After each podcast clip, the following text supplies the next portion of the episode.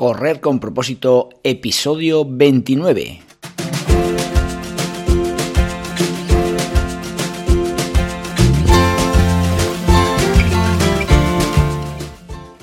Muy buenos días a todo el mundo y bienvenidos a Correr con propósito, el programa, el podcast en el que hablamos de todos esos atletas, entrenamientos, competiciones y noticias del mundillo del corredor, del corredor popular, de las zapatillas que te vas a calzar, de los pulsómetros que debes llevar, de los ritmos que te gustaría marcar, de todo lo que a ti te gustaría hablar, con tal que sea de correr.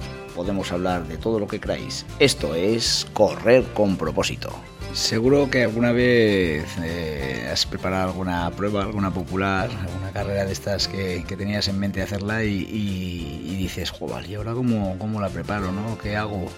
Y, has ido a internet, has ido a una revista especializada y has cogido literalmente un plan de entrenamiento que, has visto, ¿no? Y, claro, y a mí eso de verdad, os puedo decir que que me preocupa mucho porque realmente este tipo de planes pues al final eh, no especifican claramente cómo debes hacerlos, cómo debes realizarlos, eh, sobre todo en el tema de la intensidad. ¿A qué ritmo tengo que hacer yo lo que me está diciendo eh, ese plan de entrenamiento?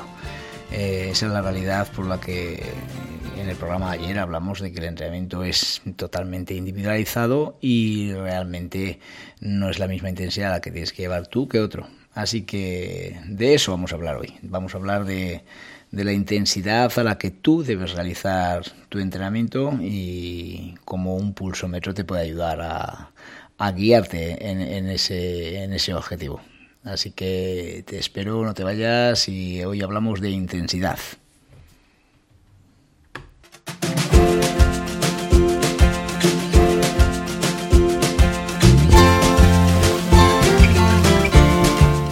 Hoy es martes 24 de mayo y este programa lo vamos a dedicar a dos atletas eh, de esas que puedo decir que son fijas en mis entrenamientos y que son unas auténticas difusoras de propósito saludable.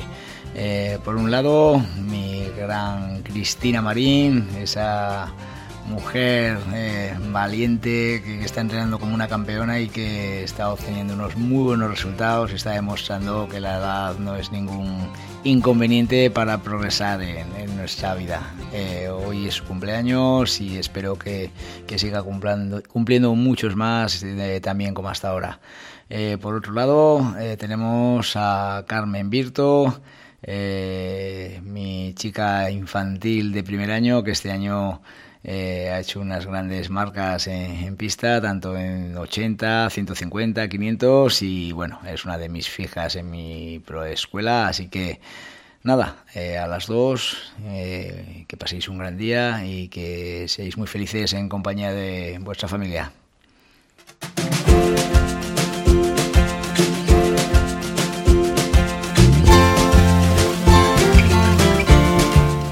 Entre mis atletas de propósito saludable tengo a la gran Iñaki González de Andosilla, que, es miembro y atleta del Club Atlético Andosilla, los cuales organizan este fin de semana el segundo trail eh, de Andosilla, eh, una prueba que, va a constar de, dos modalidades. Eh, una va a ser el recorrido largo, eh, que son 19 kilómetros y con un desnivel de 800 metros de desnivel positivo.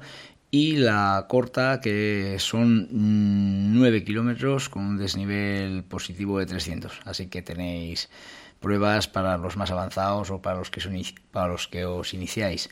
Y sobre todo, pues nada, recordar que la prueba es el domingo, eh, que, que, la salida es a las nueve y media de la mañana y que, bueno, pues... Eh, eh, las inscripciones solo se pueden realizar online, así acaban el día 26 de mayo. Así que si tenéis pensado correr esta maravillosa carrera, no lo dudéis en apuntaros rápidamente antes de que se os pase la fecha. Eh, habrá trofeos y premios para los primeros clasificados, sorteos de, entre los participantes.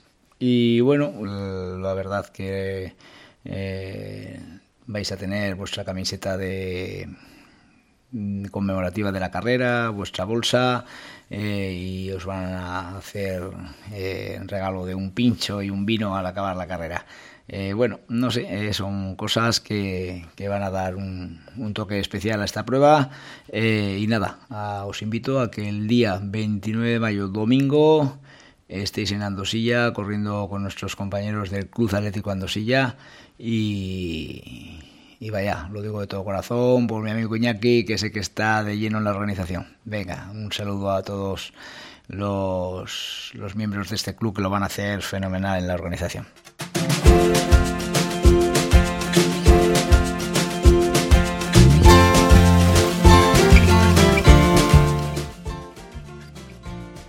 Siguiendo al hilo con el programa de ayer, en el que hablábamos de la definición de entrenamiento, hoy también hablamos de un parámetro súper, súper importante, eh, fundamental. Quizás el primero que debíamos tener en nuestra mente a la hora de empezar a correr. Eh, me refiero a la intensidad.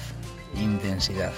Esa palabra que realmente, pues bueno, la aplico a correr porque es lo que en este programa eh, tratamos, pero, pero lo puedes aplicar a cualquier deporte. Hay que conocer cómo debo realizar mi deporte, a qué intensidad debo hacerlo, cuánto peso debo coger en la carga de fuerza, en fin, ¿eh? es muy importante. Cuando veo planes de entrenamiento que me garantizan bajar de 50 minutos en 10 kilómetros o de 4 horas en maratón, me pongo un poco en la piel del que lo está leyendo y, digo, madre mía, no sé si, si realmente eh, ese plan eh, lo está entendiendo perfectamente, ¿eh?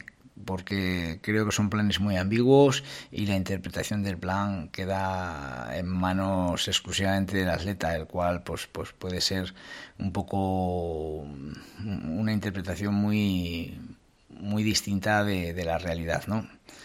Eh, realmente es, un marrón interpretar un, plan que sacamos de internet, ¿no? Eh, así que pienso que el corredor popular no debe utilizar cualquier planificación. Debe estar marcada por alguien eh, que le asesore de una forma correcta. Es entrenador con experiencia, es entrenador ya con, con, una soltura mm, de, años en, llevar corredores populares y, bueno, eh, no, no, no dudéis nunca de, de, poneros en manos de alguien y, no de hacerlo a vuestra aventura. Eh, así que cuando leo un plan, ¿qué es lo primero que debo conocer? Eh? Pues lo primero que debo conocer es la intensidad, la intensidad al que debo realizar. ¿Eh? La intensidad de los entrenamientos tienen que venir marcados pues, por, cuatro puntos realmente muy importantes. Punto uno, sensación del atleta. Importantísimo conocer nuestras sensaciones que durante el entrenamiento vamos a llevar porque luego van a ser las que vamos a llevar en la competición. La sensación debe estar marcada en nuestro cerebro eh, a fuego. Debemos saber perfectamente cuál es nuestra, nuestro ritmo de respiración cuando voy a un ritmo, cuál es nuestra sensación corporal. Mm, bueno, esas sensaciones se, se sienten cuando se corre. Otro parámetro para controlar la intensidad, para mí muy importante, la frecuencia cardíaca. Necesitas un pulsómetro para llevar ese, esas pulsaciones que te controlen esa intensidad. Luego, ¿eh? mm, existen dos parámetros que unidos nos van a hacer tener una valoración de nuestra intensidad también muy clara. Me refiero a la relación entre frecuencia cardíaca y la concentración de ácido láctico. Esa relación nos va a marcar una intensidad determinada. Eh, y luego también la relación de la velocidad que llevo en el entrenamiento y el ácido láctico. Mm, bueno, ya estáis oyendo una palabra, eh, la cual es muy importante en el diccionario del atleta, que debemos por lo menos a grandes rasgos, conocer su significado y que es la palabra ácido láctico. Esa palabra que la he mezclado con frecuencia cardíaca y la he mezclado con velocidad. Eh, y tú me dirás, ¿y qué es el ácido láctico? Pues bueno, eh, inicialmente me quiero, quiero decir que que si hay gente eh, muy avanzada en términos eh, eh, de medicina o en términos de fisiología, pues bueno, me puede contradecir. Pero bueno, mm, espero no, no, no querer llegar a vosotros de una forma coloquial y que me entendáis, ¿no? Así que, ¿qué es el ácido láctico? Es un compuesto orgánico que produce nuestro cuerpo y que se acumula en los músculos durante la realización de una actividad física. Ha sido siempre el malo de la película, pero actualmente es al revés. Se ha demostrado que el ácido láctico es un gran aliado para el corredor. Nos va a ayudar a regular mejor la intensidad de nuestra carrera y a conseguir un rendimiento máximo de nuestro cuerpo. La glucosa es la principal fuente de energía para mover nuestros músculos y el ácido láctico aparece producto de la glucosa al sobrepasar la zona aeróbica de vuestro ejercicio. ¿Te has dado cuenta? Aparece aquí zona aeróbica, que la hablo cien mil veces a mis atletas cuando les digo tenemos que ir en zona aeróbica, esa zona en la que podríamos mantener una conversación normal con nuestro compañero que tenemos al lado ¿Cuántos corredores que se inician, empiezan a correr su primer día, podrían hablar con su compañero de al lado en caso de que lo tuviesen? Pues yo creo que el porcentaje es muy bajito de los que podrían hablar. Y no sé si tú me das la razón o no, tú que me estás escuchando. En fin, pues bueno, vamos a, a decir entonces, hablando de zona aeróbica, tenemos que conocer cuáles son las zonas de nuestro entrenamiento. ¿Cuáles son esas zonas de entrenamiento?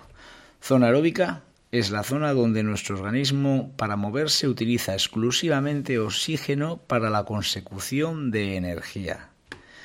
Y la zona anaeróbica es cuando para mover nuestro cuerpo necesita algo más que oxígeno. De una forma natural nuestro organismo produce el ácido láctico para mantener el nivel de energía.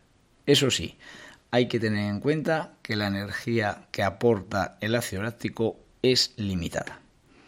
El ácido láctico que produce nuestro cuerpo es reutilizado y eliminado por el organismo. Y en caso de sobrepasar este límite en la que ya no se produce esa reutilización, se acumula de tal forma que aparece lo que llamamos fatiga muscular y es cuando ya nuestras fuerzas empiezan a flaquear y nuestro desfallecimiento está ya a puntito de producirse. Por tanto, como he dicho, mm, el ácido láctico no lo veamos como el malo de la película. Es necesario convivir con él y saber que cuando aparece y según la cantidad que aparece, debemos saber eh, reconducirlo. De esta forma, mediante el entrenamiento, podremos mejorar su eficacia y que el músculo se sienta más a gusto con su presencia. A esta situación que hemos descrito se le denomina umbral del lactato, que se relaciona, como hemos dicho antes, con la frecuencia cardíaca y con la velocidad que llevamos. Vale, vamos uniendo ya determinados términos. Zona aeróbica, ácido láctico, frecuencia cardíaca, velocidad, todo ese conjunto de palabrejas que nos van a llevar a tener un orden en nuestro, en nuestro entrenamiento, a saber que según la medida de cada palabrita de las que estamos hablando, pues nos puede dar un beneficio o al revés, o, dar un o darnos un problema porque realmente estamos sobreentrenándonos, ¿no?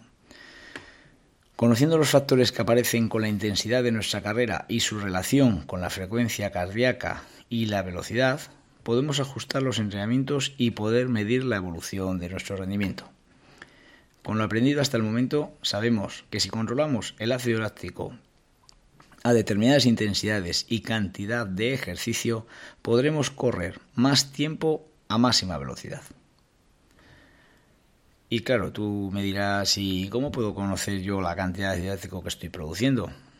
Pues bueno, la única forma y la más precisa eh, es haciendo correr a atleta en series de tres minutos, eh, que esto es lo que nos hacen en cualquier, eh, cuando hacemos una prueba de esfuerzo, cualquier eh, estudio que nos realizan para ver cómo estamos de forma y cómo funciona nuestro corazón, pues es la prueba que, que, nos hacen. Eh, como digo, el atleta hará series de tres minutos, empezará por una velocidad baja e irá aumentando el ritmo en cada serie, hasta no poder más. Al finalizar cada serie se hará una extracción de sangre que se analizará para calcular la cantidad de ácido láctico. Anotados los datos en una gráfica, se ve claramente cuando el ácido láctico se dispara. Es el momento en que nuestro cuerpo no consigue eliminarlo y se produce la fatiga total. Debes entender que este proceso no está al alcance de cualquiera y es de entender que solamente un profesional eh, nos puede eh, ayudar en, conseguir estos datos, ¿no? Mm, y, claro, eh, esa es una forma. Y yo, ¿qué te digo? Pues bueno, eh, que, tampoco te preocupes. Los que no somos profesionales en medicina y no dependemos de nuestros triunfos para que nuestros hijos puedan comer, me refiero a, que no somos personas que vamos a vivir de ello por nuestros resultados atléticos, tenemos un gran aliado.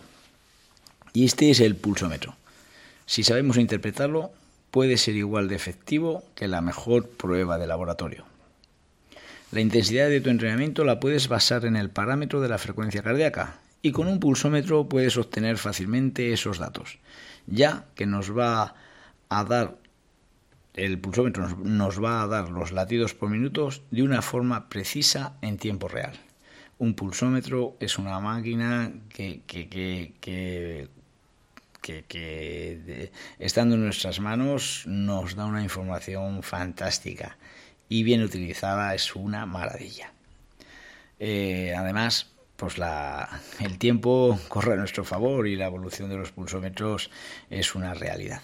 Los pulsómetros han evolucionado a lo largo de la historia. Y situándonos a día de hoy eh, podemos decir que el pulsómetro eh, actualmente mm, cuando hablamos de, de, darnos el dato de la frecuencia cardíaca pues mm, lo puede hacer de dos formas. Antes incluso se medía la frecuencia cardíaca, teniendo que llevar eh, un cable conectado al reloj enganchado de, nuestra oreja. ¿no? Ahora hay dos métodos. Una cinta en el pecho, que es un transmisor torácico previsto de unos electrodos que capta los impulsos eléctricos del corazón y un reloj que recibe la información de la cinta y visualmente nos da los latidos por minuto. Seguramente eh, pensarás eh, y dirás, joder, pero qué, me estás diciendo una cinta en el pecho? Si ahora actualmente hay pulsómetros que ya mm, me miran la, frecuencia cardíaca directamente mm, desde la muñeca. Y sí, pues te doy la razón de que, de que puedes llevar la frecuencia cardíaca controlada desde la muñeca y sin llevar cinta.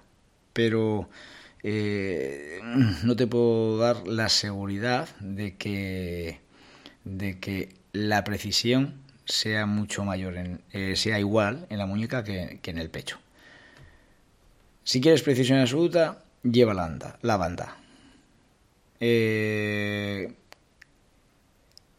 yo te puedo decir que llevo también años entrenando en muchos momentos sin banda y te, garantizo de que yo soy muy, minucioso con el tema de la frecuencia cardíaca, pero la precisión de mis pulsaciones eh, con, un pulsómetro en muñeca también pueden ser válidos.